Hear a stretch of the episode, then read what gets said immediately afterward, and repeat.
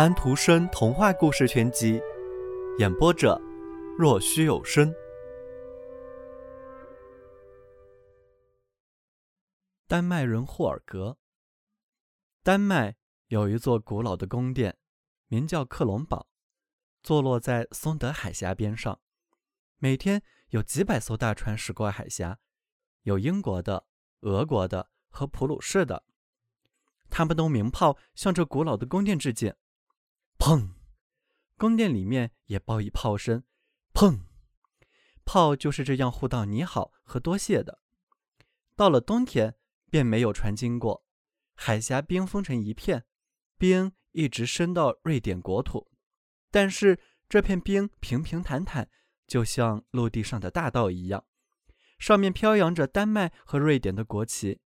丹麦人和瑞典人也互道你好和谢谢。但是不是用炮声？不是的，是相互友好的握手。大伙儿都从对方买面包、买点心，因为外国的食品味道最好。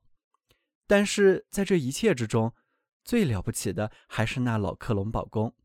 在宫的底下，丹麦人霍尔格在谁也不来的深深黑暗的地下室待着。他身穿铠甲，头靠在粗壮有力的戈壁上。他的长胡须垂在大理石的桌上，与桌面连成一体。他睡熟了，在做梦。在梦中，他可以看到在丹麦所发生的一切。每年圣诞夜，上帝的一位使者总要到他这里来，告诉他，他梦见的全都不错。对他说，他还可以好好的睡，因为丹麦还没有遇到什么真正的危险。要是遇到危险，是啊。那么老丹麦人霍尔格便会站起来，这样一来，在他捋胡须的时候，桌子便会碎裂，于是他便会挺身出去战斗，厮杀之声传到世界各地。所有这些关于丹麦人霍尔格的事，是一位老祖父坐着对他的小孙子讲的。小男孩知道祖父讲的都是真的。老人坐在那里讲的时候，他一面刻着一个大木像。木像刻的便是丹麦人霍尔格，是用来安到船头上的。老祖父是一位木雕家，他是这样一种人：根据船的名字为船雕像，然后安装在船头上。现在他雕出了丹麦人霍尔格，笔挺的，雄赳赳的站着，长着满脸的长胡子，一只手中持着一柄宽叶剑，另一只手则靠在丹麦的国徽上。老祖父讲了许多许多丹麦奇男奇女的事情，以致小孙子最后觉得他知道的东西和丹麦人霍尔格知道的一般多了，而丹麦人霍尔格还只能梦得见这些事。小孙子睡在床上的时候，他想这些，想的很多很多，他的下巴竟也紧紧地贴住了床上的褥子，他竟觉得自己也长了胡子，胡子也长牢在床褥子上了。可是。老祖父依然坐着，不断的劳作着，在那里雕着这座塑像的最后部分，就是那丹麦国徽。现在他雕完了，他看着那尊雕塑的整体，心中想着他读过的和听说过的，以及他今天晚上给小孙子讲的那一切。他点了点头，擦干净了他的眼镜，然后又把它戴上，说道：“是啊，在我有生之年。”丹麦人霍尔格是不会再来了，但是床上睡着的小男孩说不定能够看得见他，在真正需要的时候还会和他一起战斗呢。老祖父点点头，他越看他的丹麦人霍尔格，他便越发清楚，他完成的是一尊很好的雕像。他真觉得雕像泛起了颜色，铠甲好像钢铁一样闪闪发光。丹麦国徽上的星越来越红，狮子在做跳跃的姿势，头顶上有个金冠。老人说道：“这真是世界上最好的国徽了。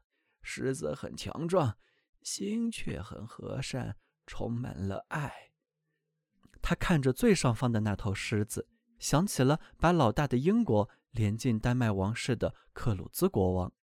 他看着第二头狮子，想起了把丹麦统一起来，而且征服过文德人的国土的瓦尔德玛。他看着第三头狮子，想起了把丹麦、瑞典和挪威联合在一起的玛格丽特。可是，当他看着那些红星的时候，这些星一颗颗闪出比先前更加强烈的光芒，变成了闪动的火焰。他的心也随着那一颗颗的星闪动起来。第一道火焰把他带进一间狭窄阴暗的监狱，里面有一个囚犯，一位美丽的女人。克里斯汀四世的女儿，艾里昂诺娜·沃尔菲尔德，火焰像一朵玫瑰落在她的胸脯上，就像长在她心上一样盛开着。她是所有丹麦女人中最高贵、最好的。老祖父说道：“是的，她是丹麦国徽上的一颗星。”他的思想随着火焰，火焰把他带到了大海之上，那里大炮轰隆作响。许多船只在浓烟中不动了，火焰聚成了一条勋章的绶带，落到维兹菲尔特的胸前。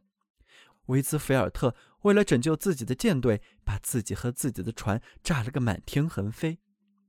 第三道火焰把他引向格陵兰的矮小简陋的棚子。汉斯·伊尔泽牧师站在那里，言辞和行为都充满了慈爱。火焰成了他胸前的一颗星。是丹麦国徽上的一颗星。老祖父的思绪走在摇曳的火焰的前面，因为他的思绪知道火焰将把他领向何方。在穷苦的农妇的屋子里，斐德烈六世站在那里，用粉笔把他的名字写在屋梁上。火焰落到了他的胸上，掉进他的心里。在农夫的屋子里，他的心成了丹麦国徽上的一颗星。老祖父擦了擦他的眼睛。因为他认识长着银发和一双湛蓝而诚恳的眼睛的斐德烈国王，为他而生活过。他把双手叠起，静静地朝自己前面望着。这时，老祖父的儿媳走了过来，说：“天色已晚，他该休息了。晚餐已经摆好。”他说道：“你雕的可真是非常漂亮，爷爷。丹麦人霍尔格和一整个我们的老国徽。”就好像我以前曾经见过这副面孔似的，老祖父说道：“不会的，你肯定没有见过。可是我见过这副面孔，我尽最大努力用木头把它雕刻的和我记忆中的一样。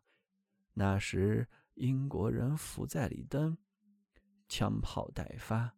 丹麦的四月二日，哦，我们这才意识到我们都是老丹麦人。”我在丹麦号上，在斯汀比尔的舰队里，我身边有一个男人，就好像子弹害怕他似的。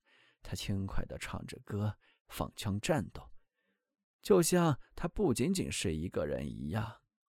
我现在还记得他的面孔，可是他从哪里来，他又跑到哪里去了？呃我不知道，谁也不知道。我常常想，很可能他便是老丹麦人霍尔格自己。他是从克伦堡游过来的，在危险的时候来援助我们的。现在，那就是我的思想。站在那里的，便是他的雕像。雕像把他的巨大的影子投到墙上，甚至有一部分照到了天花板上。看上去就好像是那真的丹麦人霍尔格自己站在背后，影子在动，也可能是烛光的火焰燃得不很稳定。儿媳妇亲吻了老祖父一下，把他扶到桌子前的大靠背椅上。她和她的丈夫，你们明白，也就是说老祖父的儿子，躺在床上的那个小男孩的父亲，坐在那里吃晚饭。老祖父讲述着丹麦狮子和丹麦星。讲述着力量和温柔，他非常清楚地解释说，除了剑里所藏的力量之外，还有另外一种力量。他指着书架上搁着的那些古书，霍尔贝的戏剧全集，这些剧本是人们经常读的书，他们十分有趣，大伙儿对书上写的那些古代人物都很熟悉。老祖父说道：“瞧，他也懂得砍砍杀杀的。”他尽最大的努力砍杀了人们的愚昧和偏见。老祖父朝镜子点了点头，那边挂着绘有圆塔的日历书。他说道：“屈厄博拉厄，他也使用剑，不是用来砍肉剁脚，而是砍出一条明确的通往天上星星的路。还有他，他的父亲干的是我这一行老木雕艺人的儿子。他，我们自己曾经见过，满头白发，坚实的宽臂膀。”他，全世界各国都在谈论。是啊，他会劈砍，而我只会雕刻。是的，丹麦人霍尔格可以用各种方式出现，这样全世界都可以了解丹麦的力量。让我们为博尔特干一杯！但是，床上的小男孩清楚地看到了古老的克隆堡和松德海峡。那个在宫堡底下深处坐着的真正的丹麦人霍尔格，胡子牢牢地长在大理石桌子上，梦见上面发生的一切。丹麦人霍尔格也梦到了老雕刻家坐在里面的这间贫寒的小屋，他听到了在这间屋子里讲到的一切，在梦中点着头说道：“是啊，只要记住我，你们丹麦人民，把我保留在你们的思想中，在危险时刻。”我就会来的。在克隆堡之外，天空晴朗明媚，和风把邻国的狩猎号声送了过来。一只只船驶过，砰，砰他表示敬意。克隆堡也回报着砰，砰。但是不论那炮声多响，丹麦人霍尔格也没醒过来，因为这些炮声说的都是“你好，多谢”。要他醒过来，得有别的原因。但是他终会醒过来的，在丹麦人霍尔格身体内有的是力量。小朋友们，今天的故事已经讲完了，请闭上你们的眼睛吧，晚安。